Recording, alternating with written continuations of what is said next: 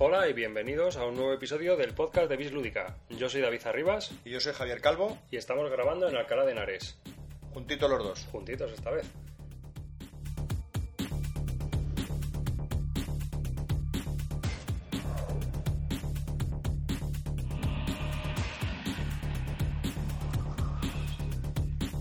Lo primero de todo, pues contaros eh, que hemos tardado dos meses en grabar un nuevo episodio. Demasiado, demasiado.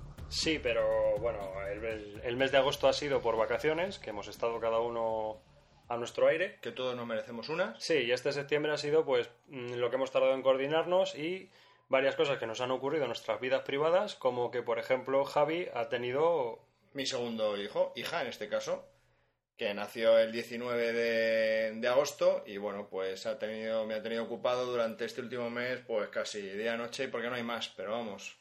Y bueno, el acoplarse al, al, al nuevo inquilino y todo esto pues lleva un poco de tiempo. Pero vamos, que yo creo que podremos darle la misma continuidad, si no quizás un poquito más ahora, porque por las noches podremos grabar más y mejor. Sí, lo que se ve un poco, digamos, eh, difícil es jugar más a menudo. Sí, eso, eso va a ser bastante más complicado, pero lo del grabar cada uno desde su casa puede ser más fácil.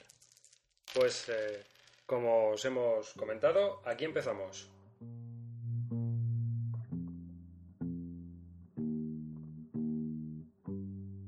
Estás escuchando el podcast de Bis Lúdica, un podcast dedicado a los nuevos juegos de mesa. En este podcast tratamos todo lo relacionado con los juegos de mesa y el mundo que les rodea.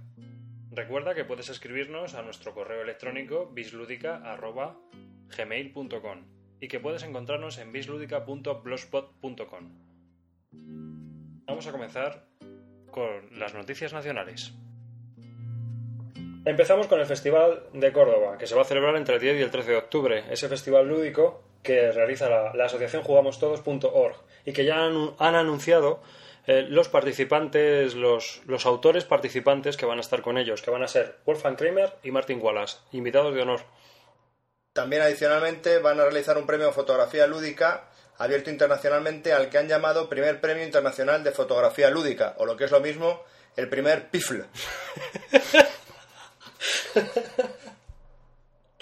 Sí, coño, el PIFL. Sí, joder. podéis, podéis eh, consultar las bases de este premio de fotografía en el Festival de Juegos de Córdoba.es, la página web doble- www www.festivaldejuegoscórdoba.es y allí pues podréis ver tanto el programa de el festival como las bases de los juegos de fotografía El PIFL. el pifle. Sí, comentan también que es único en el mundo, pero yo debo decir que conozco algunos premios más de este tipo y que llevan más años de sobre joder. fotografía lúdica. Joder, es el único en el mundo que se llama así. Eso sí, Pues ya seguro. está, Ya está, que no especifica.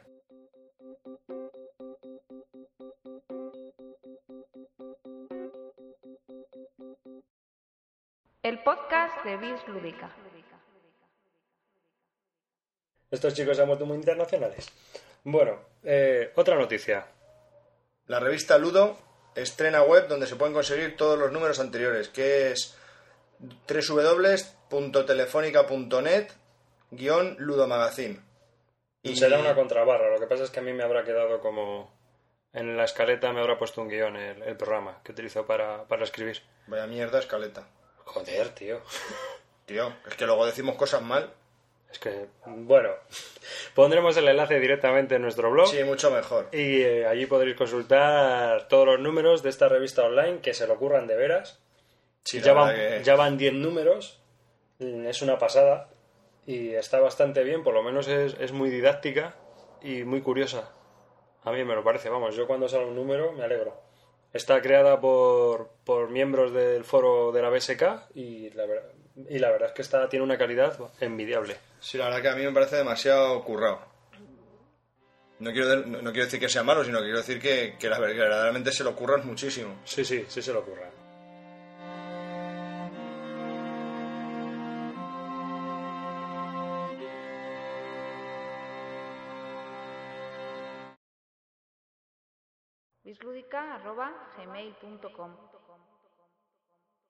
Cromola se convertirá en Asmodee España.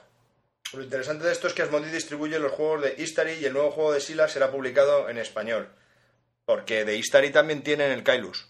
Y el Is. juego que estás tú buscando como loco a precio ganga. Sí, a precio ganga que no encuentro, pero ¿y el Kailus? ¿Quién lo, quién lo ha editado en castellano? Edge. Ah, vale. Vale, vale. Sí, está editado por Edge, aunque a partir de ahora supongo que todos los juegos de Istari y de Asmodee pues los, los publicará Vale, y distribuirá vale, aquí en España Asmodee España. Esto es interesante porque van a sacar un montón de juegos, entre ellos el nuevo Fórmula D, que a mí siempre me ha recordado al Parchís. Me ha parecido siempre un juego muy tedioso, pero eso es una cuestión personal. A ti te llama bastante la atención. Sí, no sé, me parece, me parece interesante el hecho de, de ir cambiando velocidades con dados y, no sé, añade un... ¿Has jugado alguna vez? Mm, sí, pero yo creo que duramos... Estuvimos una hora jugando y duramos dos curvas, una cosa así. Ese es el problema, yo creo. Claro, que lleva mucho tiempo. Exactamente, que es Y cuanto más sean... pff, Se te hace larguísimo y muy aburridísimo, son muchas horas. Ya se pueden consultar las, las reglas del Fórmula D en español en la Mm. propia pá- página del Fórmula D. Colocaremos el enlace de, en el, en las- de la escaleta en el blog y lo podréis consultar allí también, para aquellos que estén interesados. Que por cierto, meten una nueva variante que son carreras ilegales en circuitos urbanos. Aunque es más de lo mismo. Más ¿eh? de lo mismo, claro. También publican Asmodee España Jamaica, el último juego de, de Bruno Catala, que es un family game, un juego de carreras familiar y accesible, que no nos ha llamado mucho la atención. No, nos, nos ha parecido un poco insípido. Sí, demasiados, demasiados. Es un juego de carreras familiar y que parece accesible a, todo tipo de jugadores ocasionales, pero que entra en clara competencia, y eh, con esto enlazamos con nuestra siguiente noticia, con la Vuelta al Mundo en 80 días de Michael Reinet, que va a ser publicado por De Beer, o que ya ha sido publicado por De Beer, no lo sé muy bien todavía, pero que creo que ya está en las tiendas. Que también es un juego de carreras, que estuvo nominado como Juego del Año, y que es también un juego bastante interesante, bastante familiar y bastante accesible a jugadores ocasionales. Yo no he jugado al Jamaica, pero creo que la gran diferencia entre uno y otro es el contador de días que tiene la vuelta al mundo en 80 días, que le da una tensión al juego. Sí, que juegas contra, contra esos contadores. Es un poco como en Tebas, Sí, en el G6 Bonteven. Sí, que tienes que jugar eh, para ganar a los demás, pero además para ganar al tablero, porque el número de días va avanzando y el momento, lo más emocionante es cuando el primero llega, es el resto tiene que llegar en muy pocos turnos porque si no pierden demasiados días. Bueno, pues que nuestros oyentes sepan que hay dos juegos de carreras bastante, bueno, interesantes en sí, porque si los dos son accesibles y familiares, están compitiendo por el mismo nicho de mercado. Jamaica, que es nuevo, y La Vuelta al Mundo en 80 días, que es una traducción de un juego que ya lleva unos dos años y que eh, nosotros hemos probado y nos gustó en su momento. Varias veces, sí. Sí, Facilito los dos. esta tiene buena pinta, aunque a mí el de Bruno me convence menos.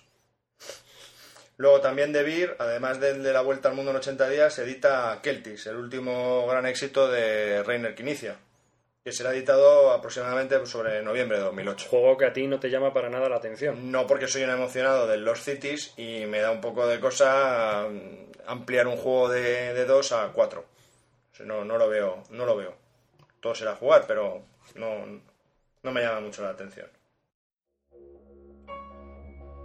Os recordamos que estás escuchando el podcast de Bislúdica, un podcast sobre los nuevos juegos de mesa. Puedes escribirnos a nuestro correo bisludica.gmail.com y nuestra página web es bisludica.blogspot.com.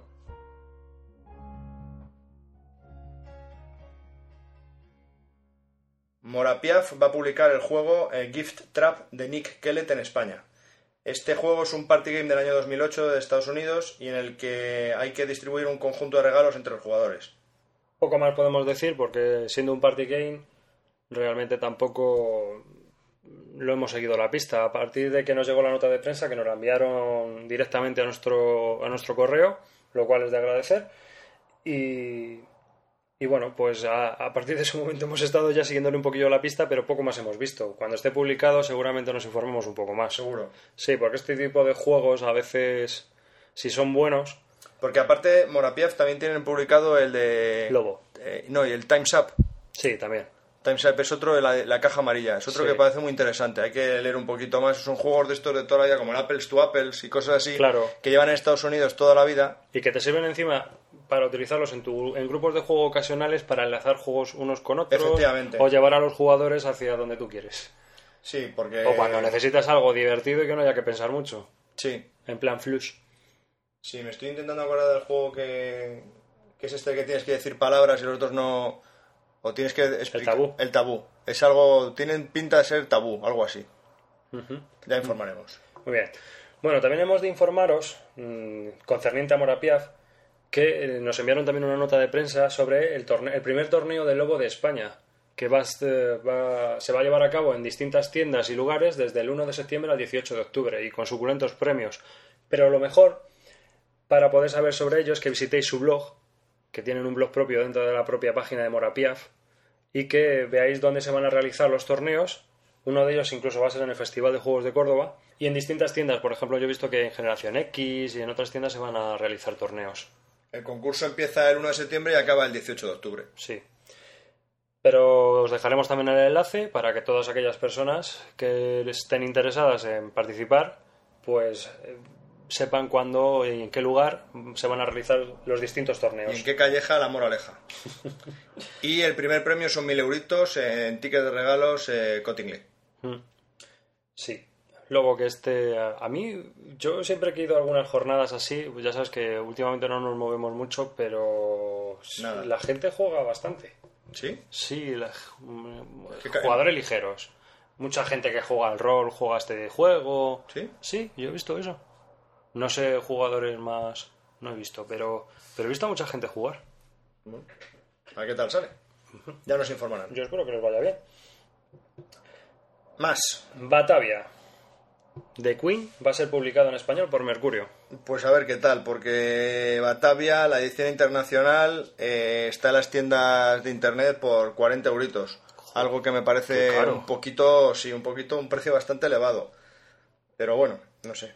No sé, me parece un juego otro más de, de Queen que no le veo el por qué la- ese incremento de precio tan elevado a los precios que nos suele publicar Queen. Pero bueno, es un juego que tiene muy buena pinta, le sigo la pista a ver si... Sí, yo también le sigo la pista, pero vamos, ese Mm. precio es exagerado. Creo. No es un tablero, no es un tablero tridimensional con... O sea, no. Y si está por 40 euros en las tiendas online, Mercurio aquí lo va a sacar por 50 y tantos.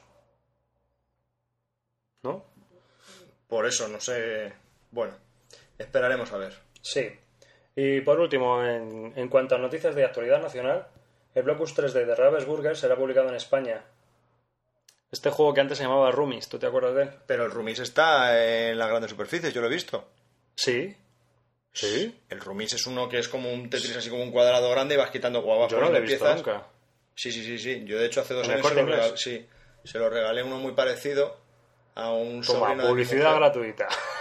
Se lo regalé a un sobrino de mi mujer en el que tienes que ir construyendo con piezas rarísimas una torre y cada uno va poniendo una torre. Te va diciendo un tablero mediante que tiene pilas y tal, te dice el color de la ficha que tienes que poner y vas construyendo. Bueno, pues es un juego que van a reeditar ahora como Blocus 3D.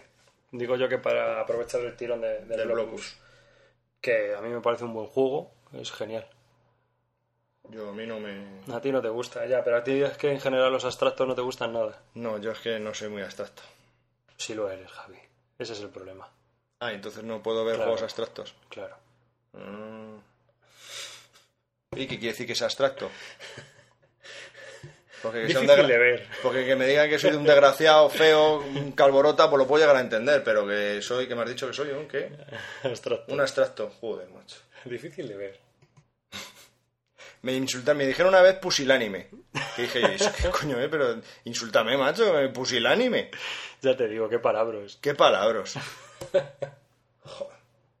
Hay gente pato. La gente pato. A mí me gustaría intentarlo una y otra vez. Qué buen jugador era. Era un genio. Brillante. No ha tocado un balón desde que pilló a su mujer en los servicios del equipo. ¿Con quién? Con el equipo. bisludica.blogspot.com Bueno, damos paso a la actualidad internacional y la noticia con la que abrimos es eh, la expansión de dados del Ticket to Ride. Aventureros al tren. Aventureros al tren, del que lleva ya chorro mil ediciones vendidas. Que van a publicar también los de Egg Entertainment. Fenomenal. Bueno, esta no lo sé. La de países nórdicos la han anunciado. Pero como a mí es una noticia que ni fu ni fa, la ha dejado pasar. Pues el que tenga todas las lo que se ha editado del Ticket to Ride es... Qué persona más aburrida. Sí, total. Esto es una broma, no quiero decir que... No, no, si a mí me gusta, a mí me gusta, ojo, ojo al dato. Entonces, parece ser que esta expansión de dados lo que hace del Ticket to Ride es sustituye las tarjetas de, de trenes y vagones.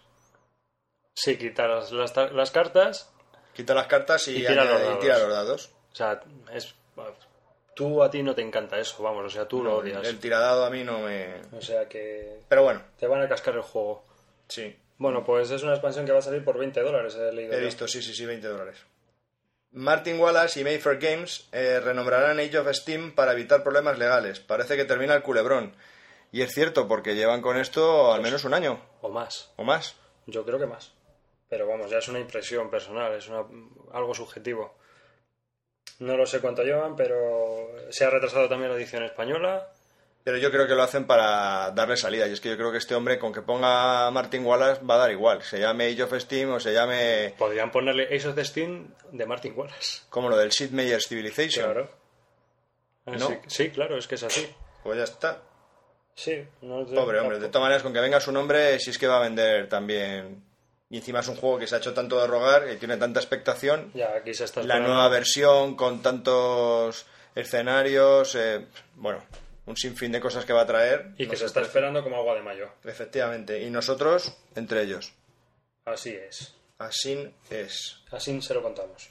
Más, eh, Dan Versen eh, va a publicar, bueno, va a republicar, republicar, no, no, Reeditar. reeditar, sí, lo de republicar de Roma, eh, Modern Naval Battles. Es un juego que creó el mismo en el 89 Para la empresa 3W. Y va a salir por 50 dólares. El juego, el antiguo juego tenía como, creo que sacaron 5 o 6 expansiones y, y bueno, eran batallas entre navíos modernos, estábamos eh, con distintas naciones y utilizaba sus misiles, medidas electrónicas, contramedidas. Pero es de tableros, es de cartas. Es de cartas, es de, Ah, es de cartas. cartas. Sí, sí, sacó Phalanx Games, sacó uno parecido de la Segunda Guerra Mundial, también de Dan Versen, que yo compré picando y me deshice de él porque no me gustó nada. Me pareció un tiracartas, es decir, tú no jugabas, jugaba la baraja por ti. Simplemente te dedicabas a sacar cartas. Si la podías tirar, la tirabas. Y si no la podías tirar, te aguantabas. Mala tuete. Mala suerte. La verdad es que el juego no tenía absolutamente ni tensión, ni armonía, ni nada de nada de nada. No era un juego. Estamos esperando un juego de cartas de guerra que se llama el The Kaiser of the Pirates, Ah, que sí, está en el en pre-order Sí, hemos hablado de él en. GMT, que entiendo que es algo parecido a esto, pero que la dinámica No, de no, cartas y de sí, barquitos, ¿no? Sí, bueno, la, tema, el tem- la temática es parecida, pero el juego no tiene nada que ver. No, no, ya, ya, ya, ya, pero que estamos esperando ese antes que este. Oh, por Dios. Pues por eso. Sí, sí, no, este para mí sin pena ni gloria. Pero eso no es, es mi apreciación personal, como siempre. Que supongo que habrá gente que le parezca entretenido el juego. Se podía conseguir en una página web, creo recordar ahora, no sé si estará todavía, que era de estas de impresión por demanda, aunque tú te lo podías descargar en PDF. Bueno, sí, esa, esa página que dices ahora mismo no me acuerdo cómo se llama, pero es Relative como-. No, es Games com. Download no, algo... No, ah, no, se llama relativeruns.com. Es que pondré el enlace en- eh, también en el blog y que así la gente sepa dónde se puede, por lo menos para echar un vistazo a las reglas. Ah, vale, vale. No, no, es que el que yo, en la página que yo digo te puedes descargar juegos antiguos, eh, así de los de háztelo tú mismo, por muy poco dinero. Sí. Por 5 dólares, 7 dólares, 9 dólares. Lo que pasa es que, bueno, es eso. Otra noticia. GMT ha anunciado que Sucesos y Clash of Monarch van a ser enviados. La tercera edición de Sucesos y el nuevo juego Clash of Monarchs. Los dos son card driver games, es decir, juegos que se desarrollan mediante una baraja de cartas. Son para varios jugadores, entre 2 y 4. Pero como a lo Twilight Struggle, ¿no? Exactamente. Así, ese estilo, vale. Aníbal o este que va a ser publicado por Gabinete Lúdico, el de 1960, President of America, Ah, vale. ¿no? O Road to the White House, no me acuerdo ahora. To Camino a la Casa Blanca. Road to Amy Winehouse, sí. Yo qué sé. Sí, 1960. Que me... Hazte un presidente. Sí, ¿no? Sí, sí. Tío, es inglés, ¿eh? Sí, pero fue anunciado como otra cosa. Sí. No me acuerdo ahora mismo. Sí. Es que no lo tengo aquí. El camino a la Casa Blanca entre el Valle Sagrado de los bosques... The Making of a President, ¿no? The Making of a President. Vale, sí. Traducimos Cierto. eso... Bueno, nos estamos enrollando metiéndonos mucho conmigo. Venga, seguimos. Clash of Clash of Monarchs es un card driver game que tiene una temática que a mí me encanta, que es la guerra de los siete años. Un tema para mí bastante interesante porque lo considero como la primera guerra mundial, de verdad. Murió gente a patadas, hubo palos en todos los continentes y bueno, cambió fronteras y creó países. Así que yo estoy a la espera de reseñas y valoraciones para pensar en comprármelo o no. Incluso a ver si le puedo echar un vistazo a las reglas que todavía no han salido. Yo no lo he visto, pero No, este no, es un juego de 2 a 4, ¿puede ser? Sí. Vale. Y Successors, que fue el tercero en la línea de Card Games, eh, es una reedición del clásico de Avalon Hill para 2 a 4 jugadores. Un juego que, que la única pega que tiene, supongo que el Clash of Monarchs también, es que jugando 4 se tiene que hacer largo. Como el Here y Stand, que es una de las pegas que tiene, que se alarga una barbaridad. Pero que refresca en mucha medida, aunque sean clásicos, los card driver games masivos que tenía GMT, como The Napoleonic Wars, que es bastante malo, o Wellington, que también es bastante malo. Para octubre de 2008, My Fair Games ha anunciado la nueva edición del Tigris y Éufrates, de Reiner que inicia. Esta vez, el máximo, bueno, el mayor cambio que trae este juego es un tablero que está impreso por las dos caras, con lo cual se puede jugar de dos maneras totalmente distintas. Parece que también incluye varios, eh, cuatro edificios nuevos de civilizaciones y un eh, escenario avanzado para de juego. Lo que yo me pregunto es si estos cambios harán que el juego merezca la pena el volverse a comprar. ¿Merezca la pena? Más. Claro, porque yo, por ejemplo, tengo la versión de My Fair, la antigua. Es decir, 55 dólares. ¿Merece la pena comprarse otra vez el juego por el nuevo tablero y los cuatro nuevos edificios? Bueno, ya lo comentaremos. Sí, bueno, ya veremos las críticas de la gente a ver qué dice, porque antes de que venga aquí ya se lo habrán comprado por allí y bueno, pues Sí. lo comentarán amplio y entendido. Y aquí terminamos la actualidad tanto nacional como internacional y pasamos a otros temas.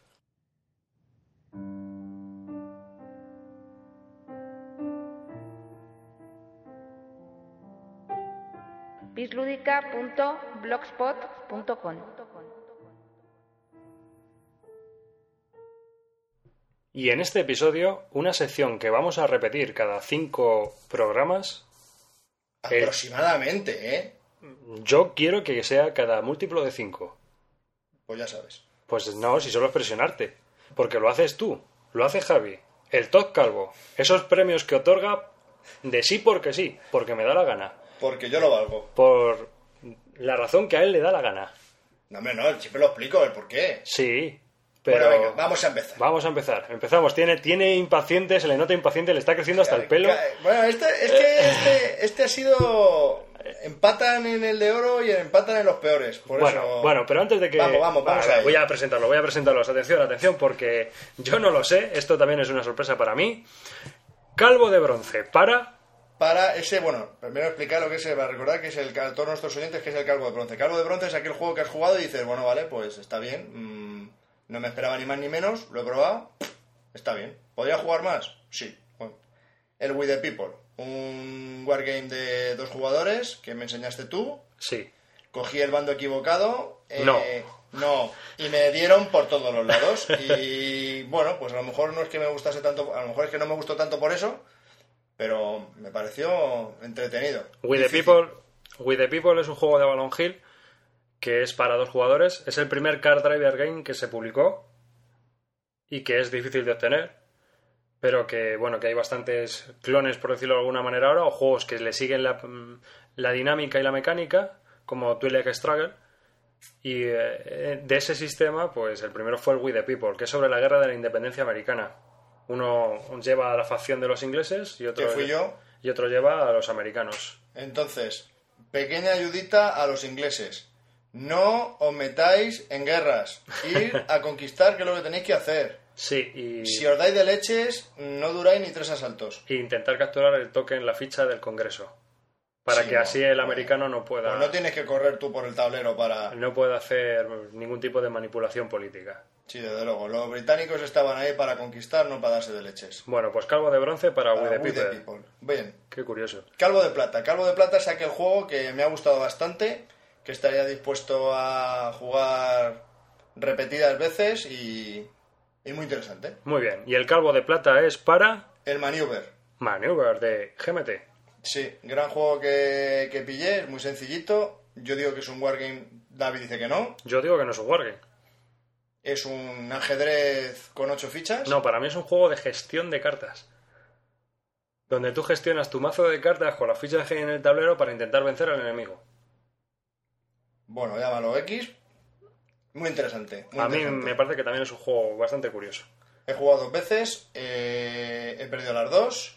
Soy así, amigos, soy así. Me gusta que la gente gane a mi costa. Y, y muy bien, muy interesante este juego. Maneuver. Calvo de Plata. Y el calvo de oro, explícanos qué es. El Calvo de Oro es aquel juego al que tras esa partida que hemos jugado volvería a jugar. Y al día siguiente, quizás otra vez. Y al siguiente otra vez. Es un gran, gran juego y aquí empatan dos. Lo que pasa es que uno de ellos tiene mención especial. El Calvo de Oro normal es el Empire Builder. Empire Builder. El Empire Builder es un juego de trenes eh, en el que tienes que ir explorando el mapa de Estados Unidos y México y llevando y haciendo contratos. Eh, llevar eh, minerales o vacas o lo, lo que sea, o recursos, de un sitio a otro por el que te pagan dinero. Y vas construyendo vías con un rotulador. Sí, Empire Builder de My Fair Games. Es un juego de trenes, de construcción de imperios. Es un poco antiguo, Es antiguo, antiguo. ¿Está en la segunda edición o la tercera, la que no tengo sé, yo? pero es muy interesante, muy divertido. Sí, además es un juego que funciona muy bien con dos personas. O Sí. con tres como máximo, aunque pueden jugar hasta seis, pero No, no, no, no. se recomienda en ningún, ningún lado y después de jugar nosotros yo creo que tampoco. Yo tres, tres le veo. Es muy divertido, muy entretenido. Pero más de tres no, o sea, es un Es juego que para dos muy ca- es que demasiado. Es, demasiado. es curioso, un juego de creación de imperios para dos o tres personas. Vas escribiendo con unas, mm, unos rotuladores de estos solubles en el tablero o con unas ceras, que es lo que trae, aunque nosotros colocamos un acetato y pintamos encima para que el tablero no se viera afectado de ninguna manera. El acetato es para todos aquellos que no sepan lo que es el acetato. eh, Una lámina de es- plástico. Es una lámina de plástico Transparente. transparente, que puedes pintar, le pasas la bileda y lo limpias y te fumas un puro. ¿Vale? Queda claro. Venga. Mm. Y el juego calvo con mención especial, por supuesto, como no, el agrícola. Qué gran juego. El He jugado en solitario, he perdido. He jugado, no me enteraba, he jugado de dos, de tres, muy interesante. Es un juego muy divertido, muy interesante, cada partida es distinta, con infinidad de posibilidades, de mazos de cartas, de variantes. Agrícola de Homoludicus. Re- realmente genial, muy bueno. Oye, una pregunta, ya que estamos aquí. Algo que me pica la curiosidad. ¿La gente miente? Vamos a ver. Vamos a ¿Por ver. qué hago esta pregunta? Sí, vimos, vi yo una foto de un americano, un pollo, que hizo una foto de el- del tablero suyo con el que jugó con su hija, o sea, había dos tableros, con el final de la partida, ¿vale? Y en el que decía en el que su hija había conseguido 26 puntos y tenía 6 años. Vamos a ver. 26 puntos. 26 puntos. Amigos, para todos aquellos que hayan jugado, ya saben que 26 puntos una niña de 6 años, aunque sea la versión familiar, pues va a ser que no. Yo ya sabes lo que te dije, que en realidad esa chica estaba en Harvard estudiando, eh, estudiando neurocirugía y jugaba con su padre de vez en cuando a la agrícola para enseñar al padre cómo se juega. Sí, algo, algo así tiene que ser, porque si no, na- Pero es que parece ser que hay más gente en Estados Unidos que estudia neurocirugía. Sí, Porque hay más de un avispado que ya sacamos fotos, incluso de niños más de edad inferior, con a trope mil puntos, vamos ya. ¿por qué no pones a Julia, que tiene dos meses, tío? Sí, sí, no, sí, sí. ¿Eh? Digo que ha hecho 15 puntos. Que el problema es el que no, como no sabe leer, claro. pero que el resto lo domina. La peña está flipada. Pero bueno, allá ellos y sus... Sí, bueno, Agrícola a mí también me ha gustado bastante. Yo creo que es un juego bastante bueno y a mí me gustaría jugar más. Sí, Así que en eso coincido con Javier. jugaremos. Eh, no sé yo hasta qué punto, si se juega con lo que dice de cinco personas, mm, no sé yo cuánto se alargaría. Pero no tiene pinta de que sea mucho, mucho más extenso No. al añadirle jugadores. Yo creo que es muy escalable el juego. Sí. Pero bueno. Pues calvo de oro para Agrícola, de mención de honor. Mención de honor cae el agrícola, por supuesto. Sí. Y luego vamos a dar los premios a los peores juegos. a Calvo que- de mierda. Sí, sí, desde luego. El calvo de mierda total es aquellos juegos a los que has probado una vez, empieza la partida bueno, dices, bueno, a ver, que no sé, un poco frío, me estoy quedando, sigue la partida, dices, que, este, me estás contando? Y antes de terminar la partida estás pidiendo la hora y diciendo, por Dios, que me, que me corten la cabeza, yo no quiero seguir. Y aquí empatan dos, ¿a cuál peor? De verdad, francamente, yo no sé. Por orden de antigüedad al que hemos jugado, el primero es el Giganten der Luft, o Airships, o De Queen Games. The Queen Games. De Andrea Seifar. Da- sí, bueno, pues no sé qué contaros. No tiene ni pie, ni lógica, ni sentido. No tiene tensión, no tiene emoción, no tiene nada. Tirar dados. Es eh, parecido al To Core the King, dados de Tom Lehman, Pero sin emoción. pero sin absolutamente ninguna emoción. A No mí me resultó muy insípido. no tiene, no tiene nada. Jugamos tres personas y. Pues vale, pues tiras dado y lo consigues con facilidad y luego tiras más dados y consigues más cosas y qué bien y jaja y ya, y ya se ha acabado y ya está, hala. Y te has quedado igual. Bueno, eso es una mierda total. Y Espera, el- espera, espera. ¿Qué no más te- quieres decir de esta mierda, No, macho? Quiero dar mi opinión. Ah, vale, vale, dale, pero... No, solo te iba a decir, hombre, a mí me parece que hay que probarle, porque hicimos dos partidas. Ah, bueno, sí, bueno, perdón. La primera, aparte de la mierda que fue, nos dimos cuenta que habíamos jugado mal y dijimos, claro, por eso ha sido una mierda, porque hemos jugado mal. Venga, vamos a dar otra oportunidad. Qué error, amigos. Qué error. Y jugamos una segunda y claro, fue pues ya lamentable. lamentable. Bueno, pues calvo de mierda, primer calvo de mierda para Airships. Airships. Eh, segundo calborota de mierda para otro... Al final no he dado mi opinión. Nada, sigue, sigue. Pero dala, venga, dala. No, qué más da, que no, que solo te iba a decir que yo creo que hay que probarle otra vez, pero Sí, sí, lo vas a probar con tus hijos o con tus nietos, porque yo no me presto. Eh, la próxima vez que venga a jugar a tu casa me vas a decir lo que, a lo que vamos a jugar. Porque como esté en la lista el juego este, va a venir Rita la prima, cantadora, tu ¿no? prima esa que está en Santander. Rita, pues esa. Y el otro calvo de mierda... va a venir es- Rosa de Benicassin. Por cierto, Rosa, si estás ahí, ¿qué pasa, majeta? Bueno, a lo que vamos. Eh, y el otro calvo de mierda es para Sangayen. Sangayen de Michael Satz, qué bueno. Pero ¿qué coño es esto? Por Dios, ¿qué han hecho? Pero ¿qué, qué, qué juegos? Que no tiene ni... ni, ni no, es que no tiene nada. Te vas a cagar porque a la gente le ha gustado. ¿En serio? Sí, sí, por ahí dicen que sí, no sé. Y Yo encima- leído, y he- leído reseñas positivas. David, que es así, es, es que es buena persona, no como yo, eh, cada vez que prueba un juego que no le convence, siempre dice lo mismo. Dice, es que hay que darle otro tiento. ¿Pero qué coño le vas a dar? ¿Qué, qué, qué- pero, si no tiene nada. pero si es que no tiene nada, ¿qué le vas a dar? ¿Qué, qué prueba vas a hacer? ¿Qué te ha faltado? Si tiene una hoja de reglas, ¿qué pasa? ¿Que te las has leído mal? Venga, hombre, por favor. Pues recuerda que cuando estábamos jugando nos las volvimos a releer porque pensábamos que las habíamos leído mal. Coño, porque era una mierda y dijimos, "Mm, estamos haciendo mal. Y no, amigos, es que es así de... que no tiene más, que no... Explica un poco por qué. Me gustaría que lo explicaras. Pues porque tienes que ir, vas haciendo tiradas de dados y seleccionando dados a cada carta. Y el desarrollo es estúpido. Y el desarrollo es estúpido, porque uno pone por un lado, el otro pone por el otro, se acaba y te llevas la carta y te fumas un puro, y ya está. Y no tiene nada. Y no tiene nada. Y al final consigues cartas de varios colores y el que más cartas de varios de colores distintos tenga, pues... Sí, ya lo digo yo. Que todo lo que sale de los amigos de Bruno Faiduti en la página de Bruno Faiduti... Sección de cómo hacer amigos. No, no por nada, sino porque son sus colegas, tío. ¿Sabes? O sea, es que es así, es normal. Yo lo entiendo, pero ojo, macho. Es que Michael Satz ya lleva dos, ¿eh? Sí, porque... El diablo es insulso mío de mi vida, y apático. Pones y cartas lento. lado, pones cartas al otro y de repente se acaba y, pum, Y ya está. Y dices, ah, Y ya, vale. se acabó. Pues sí, se acabó. Pero con dinámicas absurdas también tiene el coloreto, que es una gilipollez, no tiene nada. Ya, Coloreto. pero está más Pero es que entretenido. funciona... Aunque es caótico. Pero porque es caótico. Porque es un juego más caótico, tío. Sacar las cartas. Claro, sí, es divertido. Joder, es lo que es, es un juego de 5 euros. Pero eh, Diablo vale 5 euros y no los vale.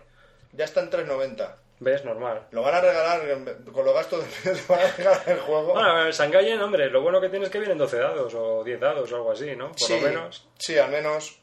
Pues los puedes utilizar para jugar a la oca o yo qué sé. Al Fórmula D. Al Fórmula D. Pues amigos, eso es todo. Eh, el último calvo de mierda se lo hemos otorgado a Shangayen. Así que bueno, recapitulamos. Calvo de bronce, Para We the People, calvo de plata, para Maneuver, calvo de oro a Empire Builder con mención especial a la Agrícola, y calvo de mierda para... Airships y Shangayen. Vale. Si queréis comentar algo al respecto, por si tenéis diversidad de opiniones a lo que hemos comentado, A lo que has comentado, porque a yo... lo que sí, vale, ahora, cárgame a mí el mochuelo. Pues a lo que he comentado, por favor, no, hacérnosla saber y no serán tenidas en cuenta. O sea, lo que quiero decir es que es inamovible. O sea, esto es lo que hay y he opinado, he votado y chimpún. Ay, qué bueno.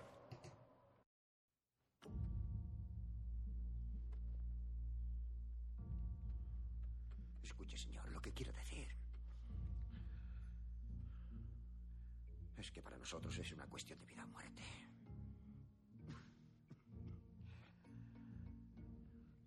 Lo suplico. En nombre de todos los que estamos aquí esta noche.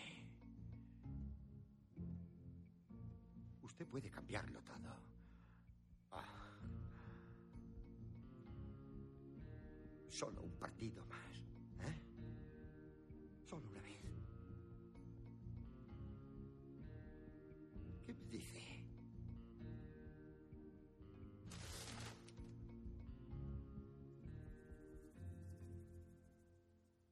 Vete al cuerno. No hay problema. Disfruta de su copa. El podcast de Bis Lúdica. Cazajuegos. Bueno, pues empezamos una nueva sección de cazajuegos donde tanto Javi como yo tenemos un juego cada uno que comentar. Y también vamos a comentar sobre un juego que apareció anteriormente en- otro podcast sobre en esta misma sección en cazajuegos y que se llamaba Galactic Emperor y que vamos a comentar por qué no vamos a comprarlo, por qué no vamos a adquirirlo, por qué ni siquiera a lo mejor vamos a jugar una partida de prueba. Es que si no lo adquirimos no podremos jugar una partida de prueba. Bueno, pero a lo mejor, yo que sé, lo adquiere otra persona conocida nuestra. Sí. Sí. O sea, a mí me está esperando, por ejemplo, una partida de Tannhauser. Le tengo ganas de echar un ojo a ese juego de FFG. Pero vamos, a otra cosa. Galactic Emperor es un juego de, de invasiones galácticas y tipo Tulek Imperium. Por eso no me gustó. Yo sí ni le seguí la pista cuando me dijiste que Claro. era de eso. Yo. eh, Sí, a mí me llama la atención, pero bueno, las primeras reacciones, reseñas y comentarios de la gente es que es un juego totalmente desequilibrado, que no tiene mucho eh, sentido entre las facciones, el equilibrio que hay, y que está totalmente descompensado. Así que ya de momento, fuera. Y por esa razón no pienso adquirirlo, porque si todo el mundo está opinando igual, que ya desde el principio el juego está descompensado, mal lo llevamos, no vamos a gastar tres horas de nuestra vida en un juego en el que se sabe más o menos quién va a ganar desde el principio. A la basura. Ahí está. Así que una vez terminado este comentario que yo quería hacer, vamos a comentar nuestros juegos de cazajuegos. Yo destacaría el Conflict of Heroes. Conflict of Heroes. Que esta semana han publicado, o recientemente han publicado, han editado ya las reglas en español en internet. Bueno, esta semana no fue, fue hace bastante tiempo. Bueno, yo las he visto esta semana, ¿vale? Sí. Para mí es como si las hubiesen puesto ahora mismo. Vale, vale. Trabajan para mí. Vale, vale. Eh, en el cual es un juego que es... Bueno, prefiero que hable David mejor de los juegos que esto lo domina más, que son de guerra. Es un juego de escaramuzas, es un juego táctico de combates entre infantería en la Segunda Guerra Mundial y que nos llamó, a Javi le llamó bastante la atención, fue el que me puso sobre la pista. Es un juego que va a ser editado por Phalanx Games en Europa. ¿Por qué? Porque es un juego que es para de dos a cuatro jugadores en el que también pueden jugar uno. Entonces, como se podía jugar uno, pues ya me interesó. A mí me llamó la atención porque eh, los juegos tácticos siempre me han gustado y pues desde tiempos inmemoriales que hace que no jugamos a uno, estábamos buscando uno. ¿Te acuerdas, Javi? Que andábamos buscando a ver un juego táctico de escaramuzas en la Segunda Guerra Mundial o de partes de una batallita y tal. Entonces, ¿qué es lo que le pasa al juego? Pues que juegas, mm, tiene muchos tableros, puedes jugar una pequeña guerrita, un pequeño escenario y ya está. Puede durar, los escenarios pueden durar de media hora a, a dos horas, pero hay muchos de media hora, muy, Dependiendo de las unidades enfrentadas son muy facilitos. y de todo tipo de tal. Las reglas dicen que están bastante bien. Yo me he leído las reglas varias veces y son escalables, es decir, te empiezan a explicar cómo son los movimientos de las unidades, cómo son los disparos básicos y te dicen que pares y juegues al primer escenario. Sí, es como las antiguas reglas del Squad Leader. Luego sigues leyendo las instrucciones, te meten pues a lo mejor tanques, otras unidades, otros tipos de, de movimientos y te dicen que juegues otro escenario. Claro, es que mm, este juego a nosotros nos llama bastante la atención porque las alternativas que hay no nos llaman mucho. La principal y quizá la más importante es la de la, el, el Starter Kit del ASL, el, el kit de principiante de, de la base de Squad Leader. Pero principiante lo dicen por, por decir algo. No, él se puede jugar bastante bien. Con los tres primeros kits es como el Squad Leader aproximadamente, según dice todo el mundo. Entonces, bueno, pues te acercas bastante a lo que es el juego, pero a veces de Squad Leader para mí no es un juego, es una forma de vida. Entonces, otra de las cosas de las reseñas que yo he leído, eh, la diferencia entre estos dos es que la ASL, si te quieres poner a jugar, tardas media hora o más en que te, que te sientas, preparas, que pin, que, que pan, y el Conflict of Heroes es me siento y juego. Es muy rápido, es sencillísimo de explicar y muy ágil y rápido de empezar a jugar. Y que viendo el tipo de juegos que hay ahora mismo sobre escaramuzas en el mercado, uno de ellos, por ejemplo, es Marea de Acero, of Iron, el otro es Combat Commander, ninguno de ellos nos llama la atención como para comprarle, porque tienen carencias importantes cada uno a su manera, y este es el juego que tácticamente que hablando... reúne Hmm. Todas las características. De hecho, esta semana, y esta vez sí es esta semana, he visto que el Conflict of Heroes en la parte de Wargames de la BGG está el número uno. ha O sea, subido que como me la espuma. que me ha, que me bastante. Hay muy buenas impresiones sobre ese juego. Mm, Está muy bien. Eh, está editado en las tiendas online por 45 euros, lo cual no me parece Excesivamente exacerbado. No, para un guardia. Exacerbado. ¿Cómo se te ha quedado el cuerpo? Esto del podcast está mejorando tu vocabulario. Sí, sí. Lo que pasa es que como trabajo con vacas, pues luego me da exactamente igual, pero vamos. Más o menos trabajas con vacas, sí. Bueno, es un banco, pero que como si fuesen Sí. vacas. Bueno, pues si vieras dónde trabajo yo. ¿Y tú querías hablar de él? Yo quería hablarte del Warriors of God de MMP, que acaba de salir hace poco. Es un juego que le estaba siguiendo la pista de hace tiempo, pero ha salido antes de que hablara de él. Y que me parece bastante curioso. Es un Britannia para dos. Ah, mola, mola. Sí, es sobre la guerra de los 100 años. Está creado por el mismo autor, que ahora mismo no recuerdo su nombre porque ni siquiera lo he apuntado, que hizo Fire in the Sky, también de MMP. Antes de... Pequeño paréntesis. Eh, ¿Cuánto dura una partida? ¿De qué? ¿De este? ¿Es como el Britannia real o es más Mm, cortito? No, dicen que se puede... Porque Hombre, como ya comenté en el Britannia, yo acabé muerto. Sí, pero- Fueron cinco horas que me quería morir del asco. Dicen que este se hace en dos, dos horas y media. Ah, vale, Mentira. vale.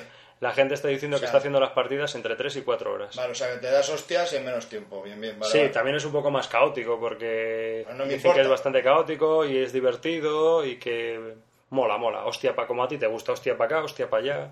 Sí, sí, ahora vienen por aquí, ahora vienen por allá. Sí, así que... Que pum, que pan, vale, muy bien, fenomenal. Claro, la guerra de los 100 años siempre es entretenida. Ciento y pico años dándose palos, pues quieras que no. Muy bien. Sí, es un juego bastante caótico y azaroso, como ya te he comentado.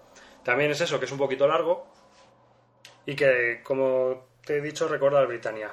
Así que para mí es un wargame bastante ligero y divertido que creo que va a engrosar la colección. Ahora, otro, venga. Así. No, si es como tienes espacio, da igual. Pasa nada. Y aquí acabamos nuestra sección de cazajuegos. Tarán, Cualquier tarán. comentario que queráis hacernos, pues ya sabéis dónde encontrarnos. No, no, no, no, no, no, solo sabéis compadeceros de vosotros mismos. Ese no es el espíritu que os hizo ganar la batalla de Culloden. Sí, ya. Nos derrotaron en Culloden. Querrás decir en Banakabaum. Eh, estoy hablando del espíritu, no del resultado. Y ahora que estamos aquí, sobre todo los dos juntos, Javi, porque a lo mejor en los próximos podcasts ya vamos a estar separados por unos cuantos kilómetros, me gustaría también comentar con nuestros oyentes que este podcast va a ser un poco, como ya hemos comentado tú y yo, eh, una especie de interludio entre una etapa y una nueva etapa de lo que va a venir. Un enlace, digamos. Sí, este, este va a ser una especie de puente entre lo que hemos hecho y lo que vamos a hacer, ya que vamos a, a estructurar un poco mejor el podcast, ¿no? Y vamos... Sí cabe. Si podemos. Sí cabe porque está Sí. muy bien ya. Claro, aparte de que los cambios van a ser lentos, es decir, se van a ir haciendo poco a poco. Habíamos pensado en hacer los cambios de golpe y porrazo, pero va a ser que no. Va a ser que va a ser mejor, según los vayamos haciendo, los vamos a ir insertando y vamos a ir trabajando sobre ellos. Sobre todo porque la gente nos ha comentado muchas cosas que podíamos mejorar o muchas cosas que podíamos hacer nuevas. Entonces eh, hemos tomado todas las valoraciones, las nuestras y las de los demás, las hemos juntado todas y pues vamos a hacer algunos pequeños cambios. Vamos a hablar también sobre Essen 2008 y para eso tenemos a nuestro corresponsal internetero Javi que eh, a partir del próximo podcast vamos a hacer Sí. A mí todo esto de juegos nuevos, eh, convenciones, y me llama muchísimo la atención. Entonces, pues hago un seguimiento bastante exhaustivo a, a todos los juegos que, que van a salir, que se van a publicar y que se van a presentar en, en estas convenciones. Eh, Essen va a tener lugar eh, casi a finales de octubre, ahora no recuerdo bien las fechas, es entre el 19 y el 25 de octubre, por ahí. Y en Essen, Alemania, y bueno, la verdad que están saliendo cosas muy interesantes de las cuales pues hablaremos en un podcast posterior. Sí, vamos a hacer una sección en los siguientes podcasts sobre ese en 2008 y seguramente hagamos un monográfico sobre todas las novedades que nos parezcan interesantes, en plan cazajuegos. Sí, lo estructuraremos de, por ejemplo, 10 juegos que sean interesantes y luego pues 4 o 5 menciones especiales a juegos que realmente mm, que se van a publicar y que, que tienen muy, muy, muy buena ¿Y podrías darnos ya un poco de avances de- Pues sí, sobre lo podría hablar espe- sobre todo especialmente sobre el nuevo juego de, del que hizo el Agrícola, V. Rosenberg. Joder, macho, no me acordaba del nombre. Estaba pensando en Anno Girk, pero no, ese es el de las traducciones y las reglas. Eh, V. Rosenberg, que se va a llamar Le Havre, es un poco. Parece ser que es un poco similar al agrícola en cuanto a su mecánica. Lo que pasa que la, dicen que es bastante más sencillo, que es más fácil de jugar en familia y. Pero bueno, un juego del estilo del agrícola siempre es interesante teniendo en cuenta el éxito que ha tenido este. Sí, Ese la es verdad uno de que- los juegos y luego eh, ha salido, luego como curiosidad es comentar que va a salir un pack de Age of Steam por una burrada de dinero, no sé si son 80 dólares o algo así, el que van a venir un montón de escenarios, es un pack de en el que, que incluye, que son tres en uno, en el que va a haber pues nuevos escenarios, variantes, reglas, un poco de todo, ¿no? Nuevos componentes. Un poco de todo, sí. Y no sé, puede ser muy interesante. Lo que pasa es que va a salir a un precio, yo creo que he leído a 80 dólares. Bueno, no sé. Ya, ya iremos comentando más en posteriores podcasts. Sí, yo también estoy pensando en, en futuros podcasts comentar sobre juegos que se pueden jugar online o juegos que puedes jugar en tu ordenador sobre juegos de mesa, videojuegos o juegos de, de consolas pequeñas quizás que puedas jugar y que sean juegos de mesa, como por ejemplo uno que he probado últimamente que me ha parecido muy interesante, que es el Colossus, que es un clon del Titán eh, de Avalon Hill que va a reimprimir Valley Games y que para jugar en el ordenador está bastante bien, muy entretenido, tiene una inteligencia artificial curiosa y, y está... También has jugado últimamente al Civilization, ¿no? De Nintendo DS. Sí, lo estuve probando. ¿Qué tal? Me parece curioso, pero Civilización en sí ya es una franquicia que me aburre desde hace un poco, desde hace unos pocos años. Me parece más de lo mismo. Vale, Entonces no, no te creas tú que estoy muy convencido con ese tipo de juegos. muy bien. Sí, ya sabes tú que además que, que ya, no sé, cansa, Ya. cansa. Es que solo juego una partida al Civilization y me pareció curiosa, pero bueno.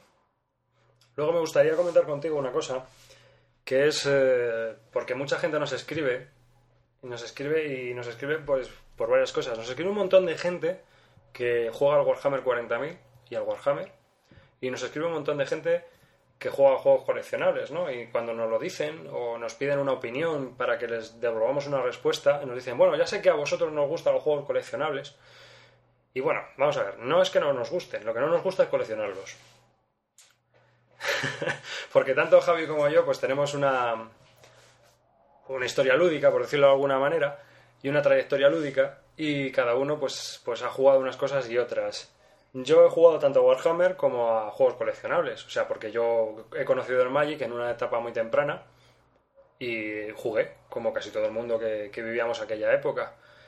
Y también lo dejé, pero lo dejé porque, aunque es un muy buen juego, es un juegazo, yo creo que es uno de los mejores juegos que hay de cartas, el tener que estar pendiente de las cartas, el tener que estar pendiente de lo que sale y no sale, de reconstruir tu mazo, de, de- de todo lo que te exige el juego en sí. El tiempo que lleva. Exactamente, es un, es un tiempo maravilloso que ya no te puedes permitir, o por lo menos en mi caso ya no me puedo permitir. Y no solo eso, sino que a mí me gusta jugar, pero me gusta jugar a muchas cosas. Y el Magic mm, te exige mucho tiempo tuyo, tanto lúdico como personal. Entonces, eh, volvemos a lo del ASL, no es un juego, es una forma de vida. Es un mundo. Es un mundo, mundo, Magic. Exactamente.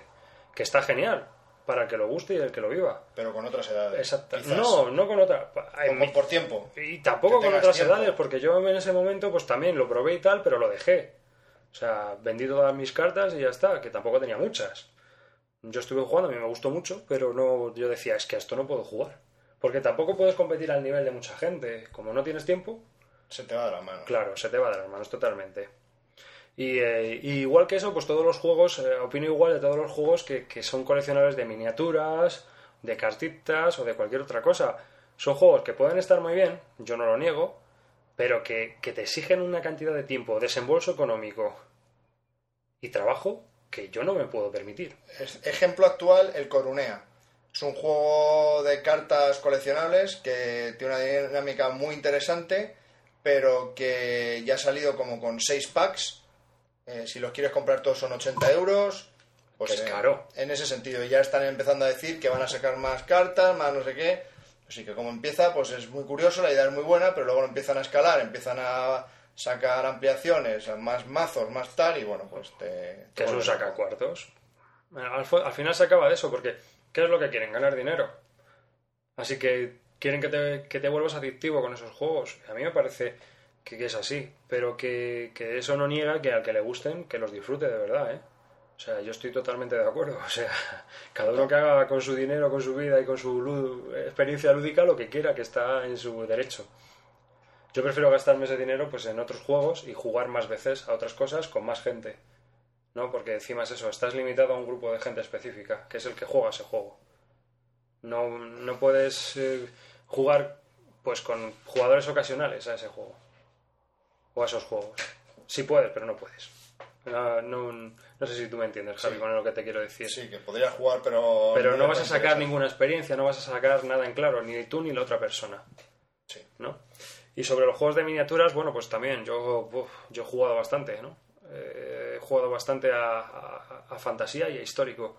Ahora lo tengo muy abandonado porque volvemos a lo mismo. El tiempo que me requiere pintar pinturas es enorme, no tengo ese tiempo, prefiero dedicarlo a otras cosas y, no puedo pintar. Como no puedo pintar, pues eh, me he olvidado un poco de ese mundo de las miniaturas que me encanta. Me encantan los reglamentos de miniaturas, es una cosa que, me gusta muchísimo.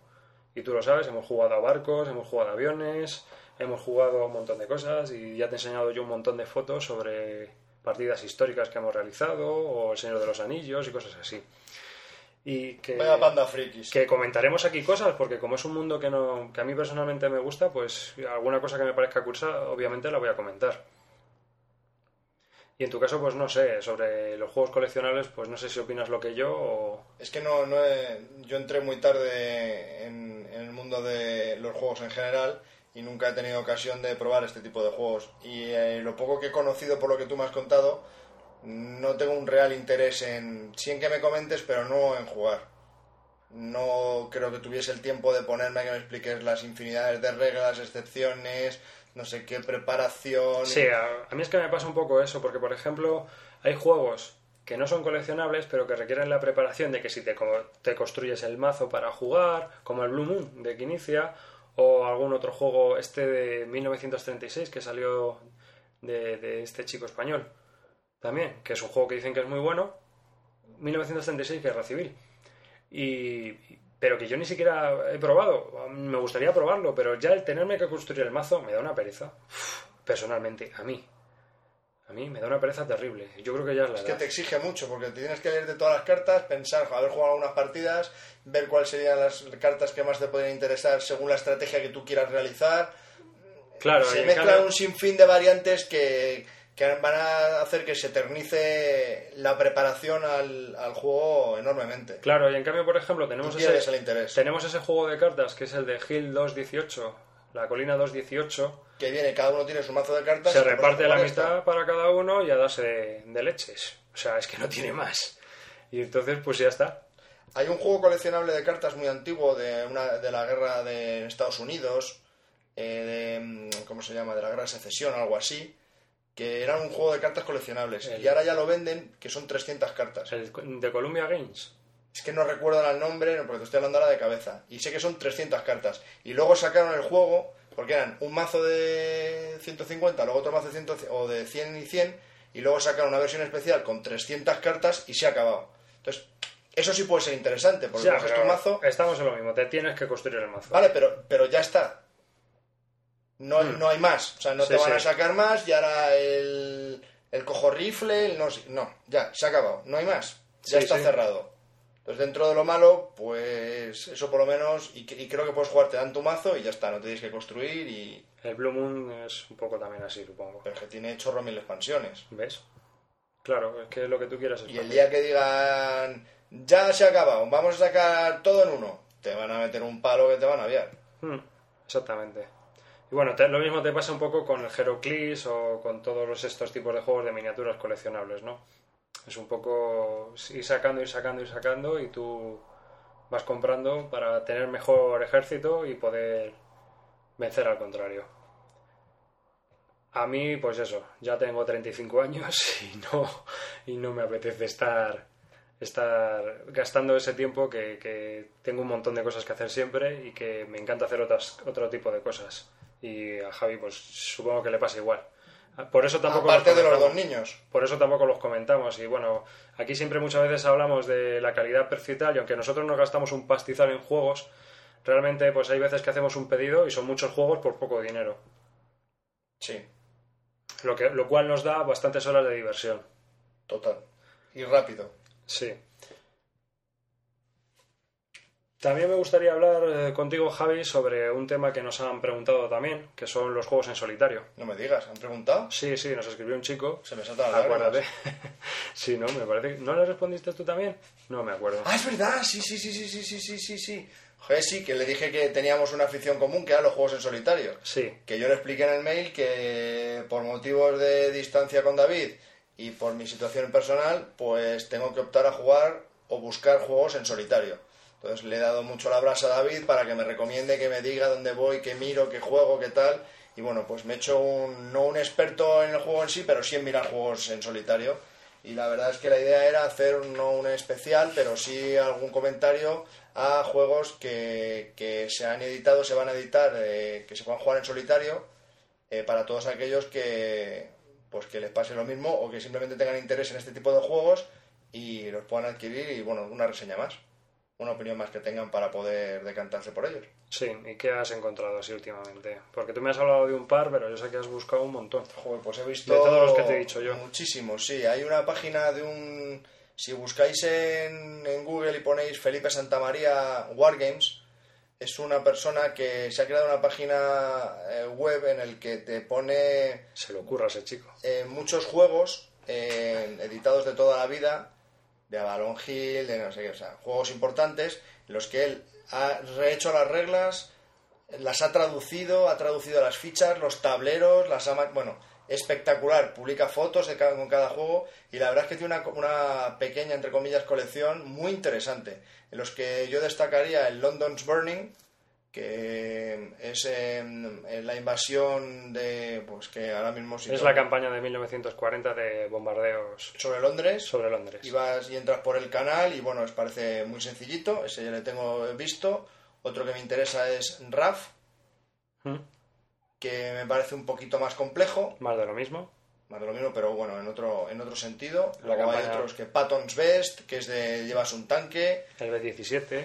Pero bastante, ese es bastante, hay demasiadas tablas, todo se basa con tablas, no tienes escenario, digamos, realmente, entonces... Yo de avisar, estos juegos eh, están disponibles un poco para... porque han escaneado los tableros, han escaneado las reglas, han escaneado todo y están disponibles para imprimirlos y construírtelos tú y jugar. Sí, lo que se llama O sea, print and play. Sí, vamos, esto es bricomanía total. Sí, pero yo que soy un vago de la bricomanía, no me gusta nada, Ahí estás. no lleva mucho tiempo. Realmente, de verdad, os lo digo, no lleva mucho tiempo. Porque fichas realmente no son muchas. A lo mejor el, el juego que más tiene son 60. Hmm. Realmente no son muchas las fichas, es fácil de imprimir, las reglas escritas por Felipe verdaderamente son muy fáciles de seguir, hasta yo las sigo. Eh, me parece, no, no, en serio, me parece muy interesante. Otro juego que había visto es el B17, Rise of the Sannazaire también tiene. En pero no página. me entusiasma. Sí, el Raids over, over Sandacer también está, pero no me llama demasiado. Tienes que llevar un grupo de, de personas a, Un comando. a hacer un comando, a hacer una escaramuza, entonces a cada uno lo tienes que dotar de unas pequeñas cualidades. Empiezas desde un poco como el juego de PC, el comando, y me, me agota, me agota, no tengo paciencia para tanto. Te bloqueas. Sí, me bloquea. Luego el B-17, que es el que tienes que equipar un bombardero, poner eh, diferentes pilotos en distintas partes del, del bombardero para que vayan y hagan un bombardero sobre una parte. Tiene un montón de misiones. Pero bueno, a ti ese quizás no te gusta mucho, ¿no? A mí El yo el B-17. B17 no me... no- bueno, yo he jugado a B17 y no me gustó. Pero porque el juego es muy lineal. Entonces tampoco tienes que... No tomas decisiones, no tienes nada de tensión. Bueno, la única tensión está en que tires el dado y, y digas, ¡ay, bo! Lo ha cagado. Y ya está. Porque no puedes hacer nada. O sea, la- las opciones que tienes son las que tomaría todo el mundo en ese, en ese momento. Es decir, colocar la tripulación mejor para poder seguir e intentar realizar la misión. O sea, es que no tienes, no tienes toma de decisiones reales. Otro de los juegos que había visto es el Hornet Leader 2, que es del Dan Versen. Eh, Este hombre publica bastantes juegos, pero la mayoría de ellos son para jugarlos en solitarios. Entre ellos últimamente ha publicado el Field eh, Commander Rommel y va a publicar ya el, el Alexander de Great. Alexander the Great.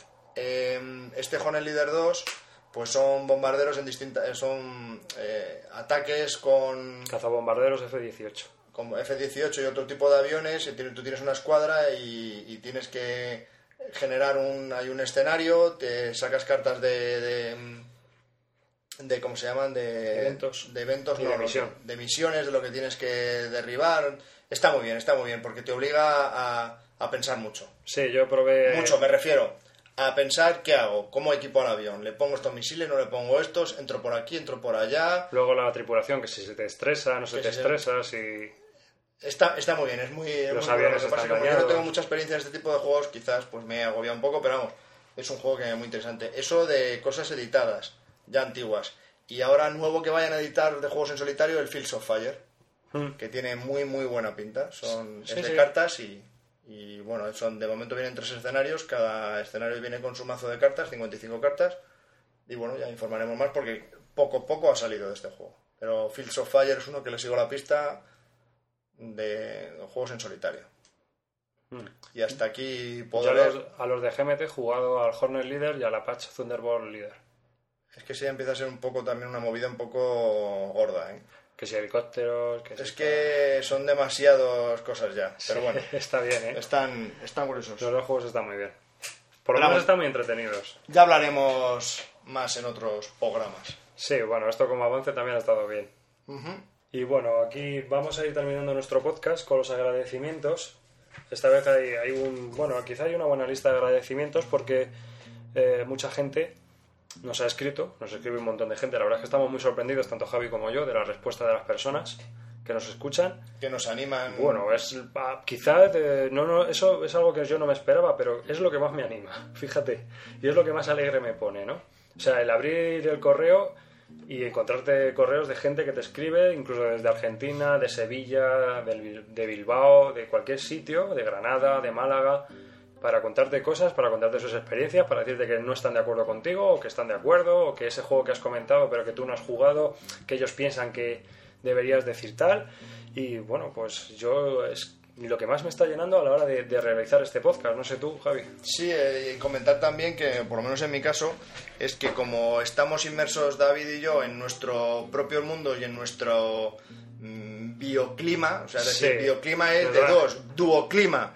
No, Entonces, jugamos más. sí, jugamos más, pero no salimos mucho, no ampliamos el círculo, no, no es porque no queramos, sino porque no, quizás no tengamos un círculo tan amplio y leemos muchas cosas en internet. A lo que voy es que es muy individual y solo compartimos nuestras ideas entre él y yo. Entonces, a la hora de leer vuestros comentarios o de vuestras opiniones, pues nos hace tener otros puntos de vista. Sí.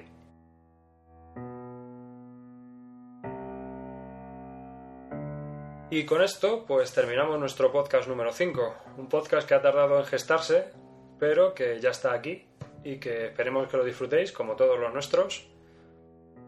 Que sea ameno y que sea entretenido. Tanto Javi como yo, pues no sé si tú tienes algo que decir. Muchas gracias por estar ahí, por seguir con nosotros y por animarnos eh, en numerosos mails a que continuemos con este proyecto. Sí, eso es cierto, que hemos recibido muchos mails. Que dónde estábamos, que dónde está el quinto, que, que quién es quién. Aquí está el quinto, venga.